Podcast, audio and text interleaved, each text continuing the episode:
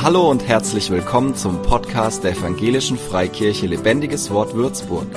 Mach dich bereit für ein neues Wort von Gott für dein Leben. Wer war bei Haggai bis jetzt dabei?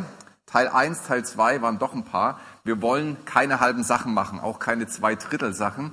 Heute möchte ich euch mitnehmen in, den, in die restliche Botschaft von Haggai und wir wollen uns anschauen, was die Juden damals erlebt haben, was Gott getan hat durch seinen Propheten, was er bewirkt hat in seinem Volk und auch, was das uns heute noch zu sagen hat. Seid ihr bereit? Sehr gut. Ich nehme euch noch mal kurz mit rein, wo wir uns befinden. Ganz, ganz lange Zeit her, über 500 Jahre vor Christus. Die ähm, Juden sind im babylonischen Exil und der persische König kommt an die Macht und lässt sie frei. Er hat eine ganz andere Strategie gefahren. Er hat gesagt, diese Leute sollen da wohnen, wo sie hingehören. Das ist viel besser für mein Reich und sollen da auch nach ihren Bräuchen und nach ihrem Glauben leben können. Und so hat sich für die damaligen Juden Prophetie erfüllt. Es gab nämlich etliche Prophetien, die darauf äh, abgezielt haben, dass dieses Exil mal vorbei sein wird, dass man nach Hause gehen kann und dass man den Tempel wieder aufbauen kann. Und genau das hatten die Juden vor Augen. Sie gingen zurück in ihr Land und wollten den Tempel wieder aufbauen. Sie wollten, dass diese Verheißung Realität wird und waren auch entsprechend ermutigt und begeistert. Ist ja immer schön, wenn Prophetie plötzlich äh, Wahrheit wird, aber meistens ist es ein bisschen anders, als man sich vorstellt und sehr oft mit Herausforderungen verbunden. Und so war es auch bei den Juden. Sobald sie anfingen, kamen spürbare Widerstände. Die Völker ringsum standen auf und haben das schlecht gemacht, haben es niedergeredet und letztendlich haben sie auch ihr Ziel erreicht. Es führte nämlich dazu, dass die Juden aufgehört haben, den Tempel zu bauen. Nur zwei Jahre haben sie Fundamente gelegt und dann war Schluss. Und es gab immer wieder Einflüsse im Laufe der Zeit, wo die Juden entmutigt werden sollten, wo die Juden ähm, verängstigt werden sollten und ja, die Einflüsse, die dazu führen sollten, dass die Arbeiten am Tempel aufhörten. Und genau in diese Zeit schickt Gott Haggai seinem Propheten. Er war schon ein bisschen älter, er kannte noch den alten Tempel, den salomonischen Tempel in seiner ganzen Pracht. Und er bekam im Jahre 520 vor Christus, also hat sich alles in ein paar Monaten abgespielt, von August bis Dezember, kam, bekam er vier Botschaften von Gott, die er den Juden predigte. Und Gottes Ziel war, in all den Herausforderungen, in all den Anfechtungen, die die Juden erlebten, wo sie den Tempel aufbauen wollten, ihnen Mut zu machen, sie wieder neu auszurichten und sie zu bewahren davor, dass sie abfallen von ihrem Glauben oder abkommen von ihrem Weg. Und das ist auch eine wichtige Botschaft für uns, wenn wir Bibel lesen. Gott geht es nie darum, wenn er den Finger auf bestimmte Bereiche legt, äh, uns zu verurteilen. Gott geht es darum, uns zu bewahren. Er möchte uns in sich bewahren, im Glauben bewahren und auf dem Weg bewahren, den er mit uns gehen möchte. Und das waren diese vier Gefahren, denen die Juden ausgesetzt waren damals. Das erste haben wir uns angehört, das war Halbherzigkeit. Also sie sollten neu, ja, neu ihre Prioritäten überdenken. Und Gott machte sie darauf aufmerksam, dass eine gewisse Segenslosigkeit in ihr Leben gekommen ist, weil die Prioritäten in ihrem Leben nicht stimmen. Das zweite war die Verzagtheit. Auch da musste Gott sie neu ermutigen, neu stark machen, zu glauben, dass das, was sie aufbauen, einen Wert hat und dass es nicht nur ein billiger Abklatsch ist von dem, was damals war. Und Gott ermutigt sie und sagt, die Herrlichkeit dieses Tempels wird größer sein als die des äh, Tempels davor. Und genau das haben wir auch in der Geschichte ja angeschaut. Es war der Tempel, in dem Jesus zu Hause war, wo er gepredigt hat, wo er gedient hat, wo er als Kind war. Heute beschäftigen wir uns mit den zwei letzten Gefahren, die auf die Juden damals zukamen. Das eine ist Nachlässigkeit und die zweite Gefahr ist Angst. Trotz der zwei ersten Botschaften hat Gott die Juden nicht ganz dazu ja, überreden können oder nicht ganz dazu bekommen, dass sie ganze Sache mit ihm machten. sie haben ihn nicht wirklich an den ersten Platz gestellt. Sie haben zwar den Tempelbau wieder begonnen, sie haben sich wieder rufen lassen nach über 16 Jahren, nachdem sie das aufgehört hatten, aber es war so eine gewisse Nachlässigkeit drin.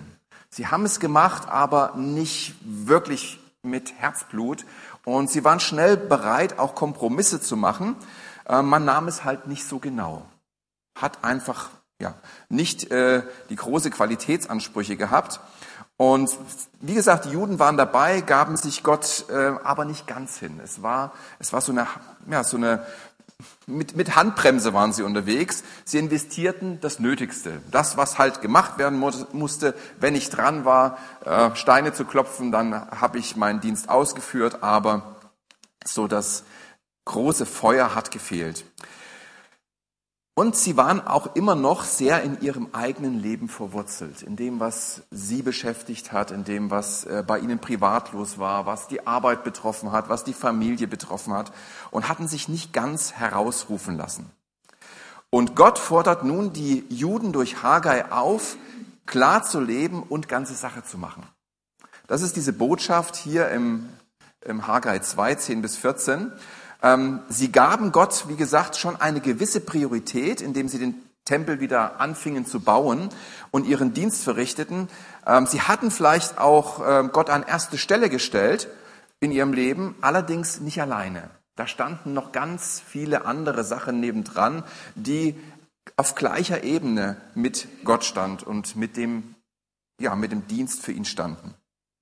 Sie gaben Gott zwar einen Teil ihrer Zeit, aber sie gaben ihm nicht ihr ganzes Leben. Und das erinnert mich an eine Zeit in meinem Leben, da sah es nämlich ganz ähnlich aus. Ich war, jetzt brauche ich wahrscheinlich gleich Hilfe, ich war mit Gott unterwegs. Judith, vielen Dank.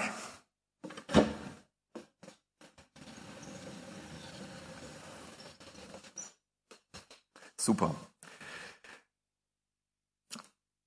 Ich war mit Gott unterwegs und ich hatte ihn auch eine gewisse Priorität eingeräumt, aber es gab viele Themen in meinem Leben. Also kennt ihr so verschiedene Lebensthemen, die wir alle haben? Ich habe hier ein paar mitgebracht. Ich hatte so meine Träume, das war dabei. Dann hatte ich hier meine Freizeit, ganz wichtig. Ähm, meine Ehe war auch ein Teil. Ich war noch ohne Kinder, aber mit Frau. Dann gibt's auch natürlich die Arbeit. Ja, das kommt gleich. Und dann hatte ich die Finanzen noch. Und so hatte ich ganz viele Themen, die irgendwie gleichgestellt waren mit dem, was ich für Gott machen wollte. Aber ich hatte auch einen Bereich in meinem Leben, der hieß Dienst oder Gemeinde.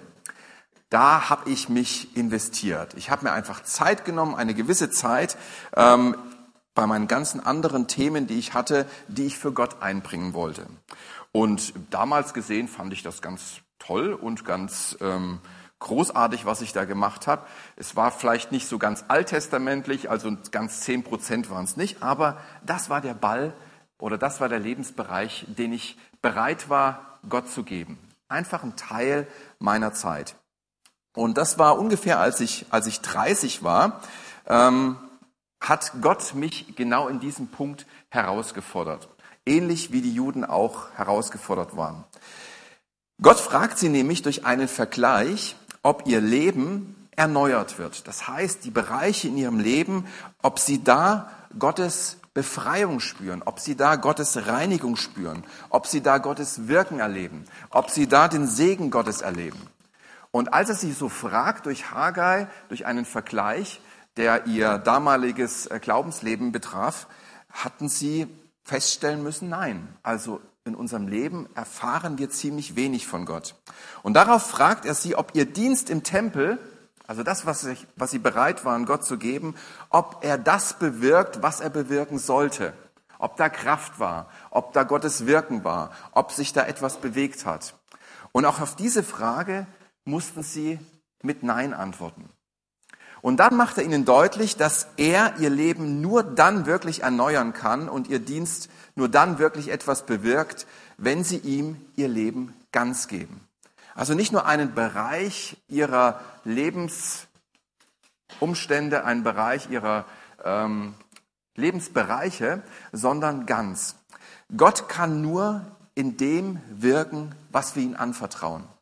Gott kann nicht nur an einzelnen, kann, kann auch in einzelnen Sachen wirken, aber Gott kann nur in dem wirken, was wir ihm anvertrauen.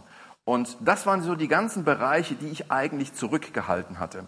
Klar wollte ich Gottes Segen erleben. Ich wollte erleben, wie er mir hilft, wie er meine Ehe segnet, wie er mich beruflich auch weiterbringt und wie so viele Dinge, ja, einfach Entwicklung erleben durch Gott. Aber irgendwie waren sie noch bei mir. Ich hatte mich Gott zur Verfügung gestellt mit diesem Ball, mit diesem Lebensbereich, wenn es gepasst hat. Wenn die Arbeit es zugelassen hat, wenn die Frau es zugelassen hat, na gut, die hat es meistens zugelassen, wenn es die Finanzen zugelassen hat, haben, wenn es äh, meine, meine Erholung zugelassen hat, dann war ich bereit, Gott einen Teil meiner Zeit zu geben. Und Gott forderte mich nach und nach heraus, ihm einzelne Bereiche anzuvertrauen. Zuerst war da die Arbeit. Kam irgendwann zu mir und sagte, bist du bereit, den Sonntag frei zu halten? Ich würde dich gern gebrauchen, würde gerne mit dir oder durch dich etwas tun. Und ich habe oft am Wochenende gearbeitet, oft sonntags gearbeitet und hat mich herausgefordert, diesen, diesen Lebensbereich zu nehmen und ihn anzuvertrauen und zu sagen, okay, ich bin bereit, das zu opfern und das hier mit in deine Hand zu legen. Als nächstes hat er mich auch herausgefordert, meine Ehe ihm anzuvertrauen. Ihr wisst, in den ersten Jahren ist es relativ turbulent. Und ähm, auch dieser Bereich war etwas, was Gott, worum sich Gott kümmern wollte. Und er hat auch an meiner Freizeit gerüttelt. Wer ruht sich nicht gern mal aus und entspannt sich ein bisschen nach einer harten Arbeit oder nach einem intensiven Leben äh, oder nach einer intensiven Woche? Und ähm, so war auch so meine, meine Wohlfühlzone in Gefahr, äh, ich habe euch ja die Geschichte schon mal erzählt, wie ich zum Predigtdienst berufen wurde. Und Gott gesagt hat, ich möchte, dass du predigst. Und ich habe ihm versprochen zu predigen. Und gut, es lief eine Zeit lang ganz gut. Ich bin da hingefahren, habe meine Arbeit niedergelegt am Sonntag, um predigen zu gehen, aber irgendwann ist mein Auto kaputt gegangen. Und ich habe gedacht, naja, jetzt kann ich nicht mehr arbeiten gehen. Äh, jetzt kann ich nicht mehr predigen gehen. Und Gott sagt, du, hast du schon mal was von der Deutschen Bahn gehört? Tatsächlich, die Deutsche Bahn kannte ich. Aber der Bahnhof war ja so weit weg. Der war ja im anderen Dorf. Es war Winter. Und äh, wie soll ich denn da hinkommen? Und dann kam wieder Gott und sagte, du, die zwei Extremitäten da unten, die habe ich dir nicht gegeben, um nur die Pedale deines Autos zu bedienen. Damit kann man laufen. Also war ich unterwegs im Winter, schön dick angezogen, zur Bahn und habe meinen Weg mit der Deutschen Bahn fortgesetzt.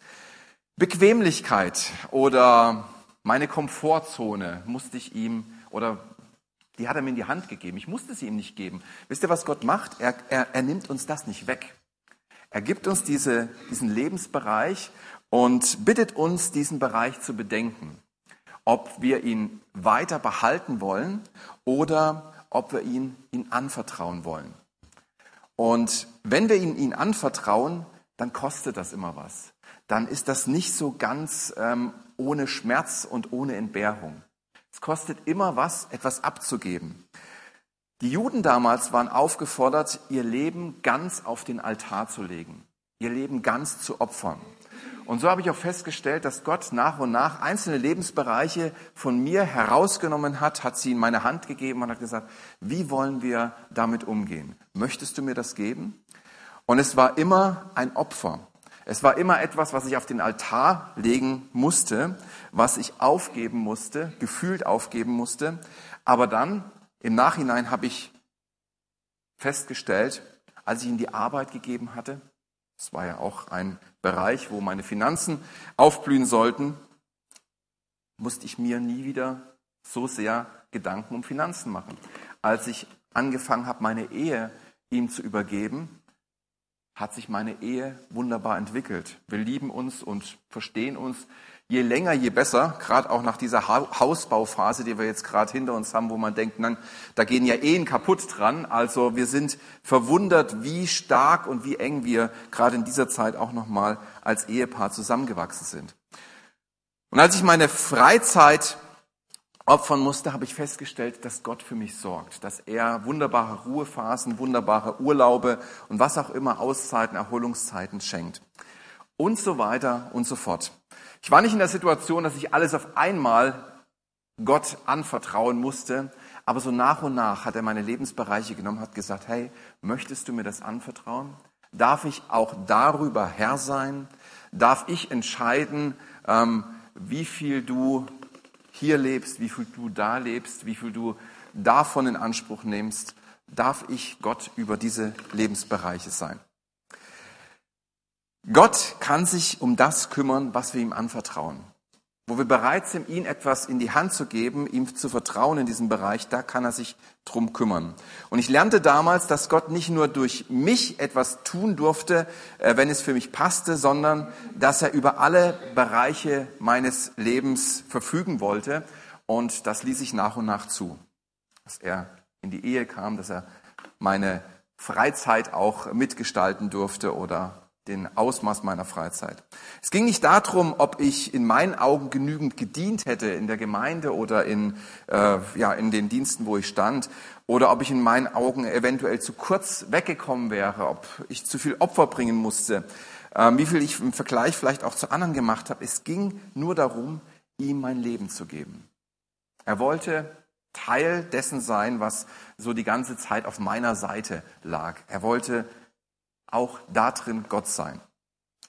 Und so lädt uns durch Haggai Gott auch heute ein, ihm zu vertrauen in sämtlichen Lebensbereichen. Er wird dir nicht alles plötzlich auf den Tisch legen oder wird nicht sämtliche Lebensbereiche plötzlich vor dich legen, aber es kann durchaus sein, dass er sagt, hey, diesen Bereich darf ich auch da dein Gott sein. Möchtest du mir den anvertrauen? Darf ich darin wirken? Darf ich darüber entscheiden? Er möchte sich nämlich um alle Bereiche unseres Lebens kümmern.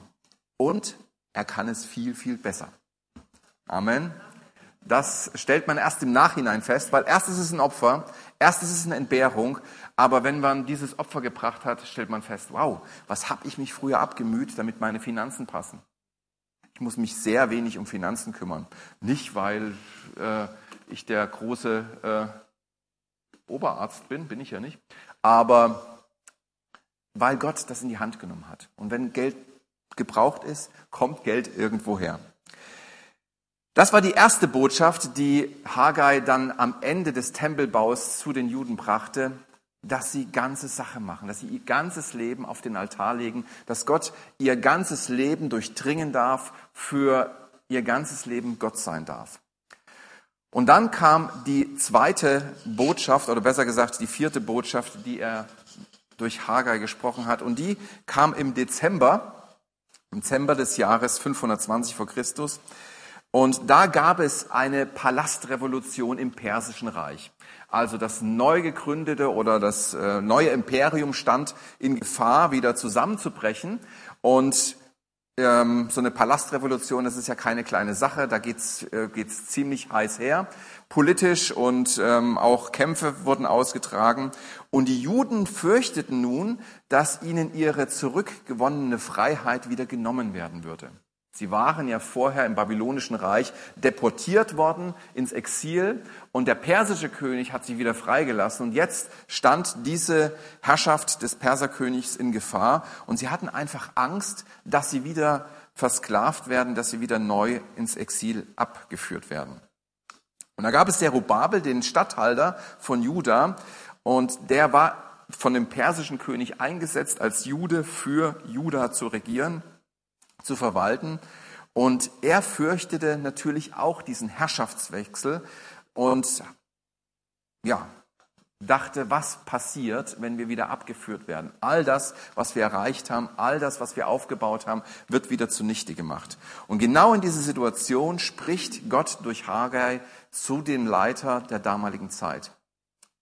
Mal gucken, wo es ist. Hier. Und das Wort des Herrn geschah zum zweiten Mal zu Haggai am 24. des Monats. Sage zu Zerubabel, dem Statthalter von Juda, ich werde den Himmel und die Erde erschüttern und ich werde den Thron der Königreiche umstürzen und die Macht der Königreiche der Nationen vernichten. Und ich werde die Streitwagen und ihre Fahrer umstürzen und die Pferde und ihre Reiter sollen zu Boden sinken. Jeder fällt durch das Schwert des anderen. An jenem Tag spricht der Herr der Herrscharen, werde ich dich nehmen, Zerubabel. Und jetzt kommt der Zuspruch, also einerseits die Situation, die sie erlebten, wo es wirklich äh, politisch und ja, ja, politisch heiß herging. Und dann sagt er, und ich werde dich nehmen, Zerubabel, Sohn des Shealtiel, mein Knecht, spricht der Herr, und werde dich einen Siegelring gleich machen. Denn ich habe dich erwählt, spricht der Herr der Herrscher. Ein Siegelring, ich weiß nicht, ob ihr wisst, was ein Siegelring ist, der steht für die Identität des Besitzers, des Eigentümers. Also mit dem Siegelring konntest du Rechtsgeschäfte abschließen, du konntest, ähm, ja, du konntest deine Macht und deine Autorität damit ähm, rechtskräftig äh, Ausdruck verleihen. Es ist eigentlich ein voll, äh, also ein, ein, ein vollmächtiges Instrument, also vielleicht heutzutage wie unsere Unterschrift, war damals der Siegelring. Das, was mit dem Siegelring besiegelt wurde, hat Gültigkeit gehabt. Und ja, dadurch hat eben der Eigentümer seine Geschäfte ähm, machen können, hat dadurch Macht ausüben können, Autorität gehabt. Das war dieser Siegelring.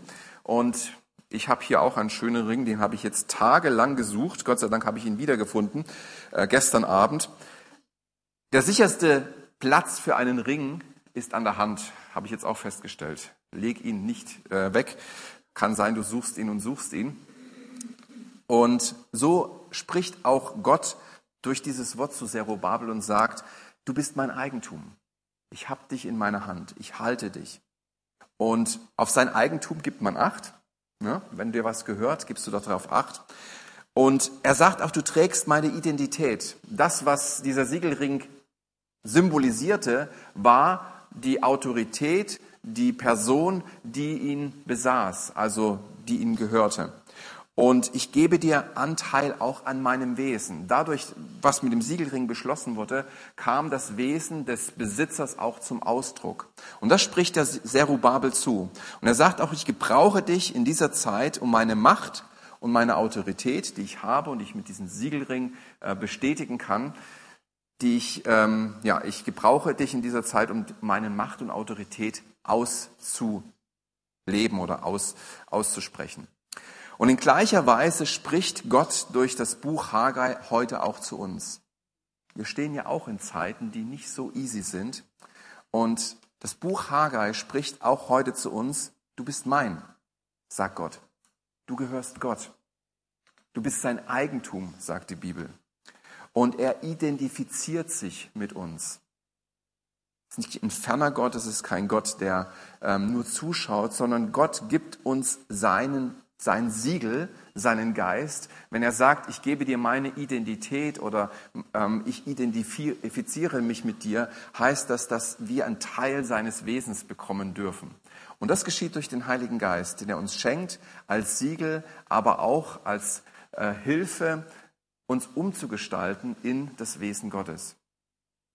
Und Gott sagt auch durch diese Botschaft an Zerubabel, du bist sicher in meiner Hand. Er sagt auch heute zu dir, der du vielleicht Angst hast, der du herausgefordert bist, du bist sicher in meiner Hand. Auch wenn die Umstände komisch sind, auch wenn es dich herausfordert, auch wenn es Gründe gibt, Angst zu haben, bist du sicher in meiner Hand. Und du musst nicht für Du musst dich nicht für irgendwelche Positionen entscheiden, äh, wie du denkst, wie du dich vielleicht politisch positionierst. Es ist wichtig, dass du in meiner Identität lebst. Du musst dich auch nicht für eine gesellschaftliche Seite entscheiden, sondern du darfst dich zu dem stellen, der der Friedefürst ist, der in dieser Welt regieren möchte und der uns in unseren Herzen bewahren möchte. Er sagt, du bist sicher bei mir. Du bist ein Werkzeug in meiner Hand, um in Zeiten der Unsicherheit und der Erschütterung, das ist das, worin die Juden lebten, meine Identität und mein Wesen zu repräsentieren. Das ist, was Gott machen möchte, wenn es in der Welt heiß hergeht und wir als Kinder Gottes mittendrin steht. Er möchte sein Wesen durch uns leben. Einerseits, dass wir davon profitieren, dass wir sein Wesen in uns tragen, aber andererseits auch, dass andere sehen, dass Gott Gott ist und dass wir eine Einladung sind hin zu ihm. Er ist ja der Gott der Hoffnung. Wo Hoffnungslosigkeit ist, möchte er mit Hoffnung in unserem Leben stehen, aber auch Hoffnung geben durch unser Leben. Er ist der Gott des Heils. Und wo Unheil droht, wo vielleicht Ungerechtigkeit ist, möchte er durch uns, in uns eine Heilsgewissheit schenken, aber auch durch uns Heil schenken zu anderen Menschen. Er ist ein Gott der Versöhnung. Er möchte Menschen wieder zusammenführen. Er hat sich versöhnt mit uns durch Jesus, aber er möchte auch andere äh, in diese Versöhnung durch uns hereinrufen. Und er ist ein Gott der Einheit schafft, der nicht äh, auseinanderdividiert, sondern der einlädt und sagt, hey, du bist angenommen, du gehörst zu mir.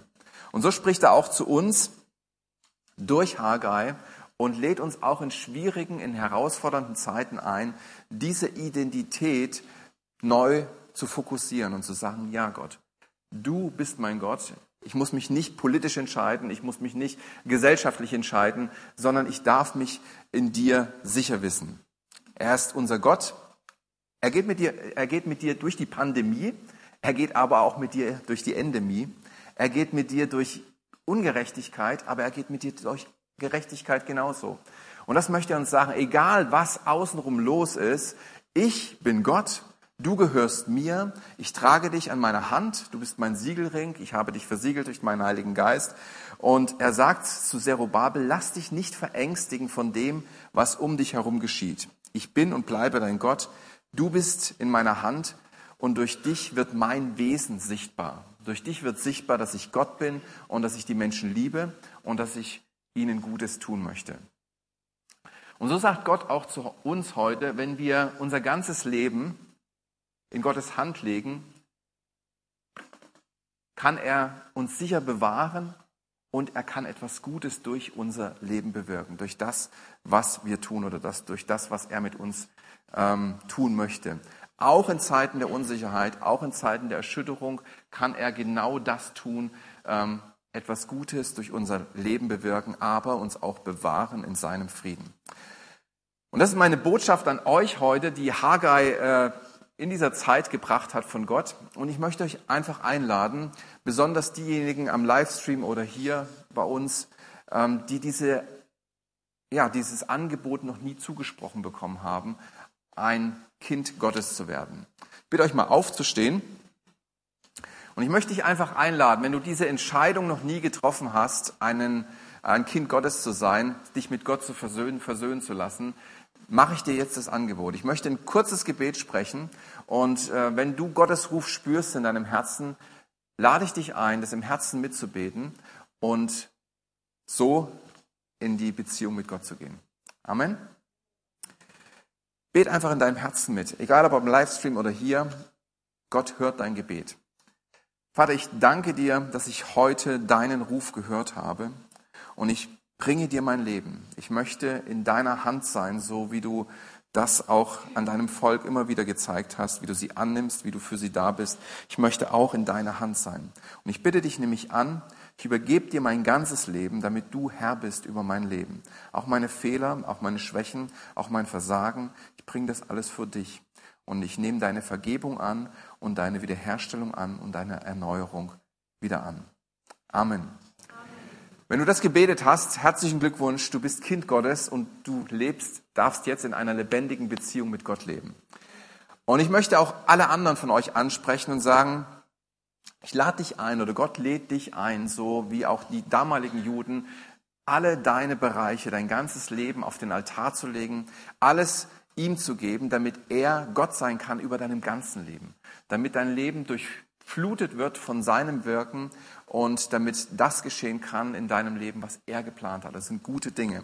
Und ich möchte kurz für euch beten, euch segne, dass ihr diesen Schritt, wo ihr merkt, Gott legt auf einem bestimmten Punkt seinen Finger, dass ihr diesen Schritt gehen könnt und Gott äh, einmal mehr vertrauen könnt. Vater, und so bete ich für jeden, der sagt, ja, ich merke, dass dein Finger auf einen ganz bestimmten Bereich meines Lebens liegt. Und ich habe mich schwer getan, das abzugeben. Ich habe mich schwer getan, mich da ganz auf dich zu verlassen, aber ich möchte es jetzt tun. Und ich segne diese Person und bete, Herr, dass du durch deinen Geist Kraft gibst, Mut gibst, Zuversicht gibst, Vertrauen gibst, Herr, diesen Bereich in deine Hände zu legen. Und ja, Herr, es darf wehtun, es darf ein Opfer sein, aber es wird auch ein Segen sein, es wird auch Kraft sein, es wird Wiederherstellung sein, es wird deutlich werden, dass du dich darum kümmerst, um das, diesen Bereich und um das ganze Leben, Herr. Ich danke dir dafür, Herr. Danke, dass du uns an die Hand nimmst, Herr, und dir zu vertrauen ist so wertvoll und gut, Herr, und kostbar. Amen. So herzlichen Glückwunsch, wenn du diese Entscheidung getroffen hast. Äh, du wirst merken, wie Gott mehr und mehr in deinem Leben etwas tun kann. Amen. Für mehr Infos besuche uns auf Facebook unter lebendigeswort.de oder einfach persönlich im Sonntagsgottesdienst.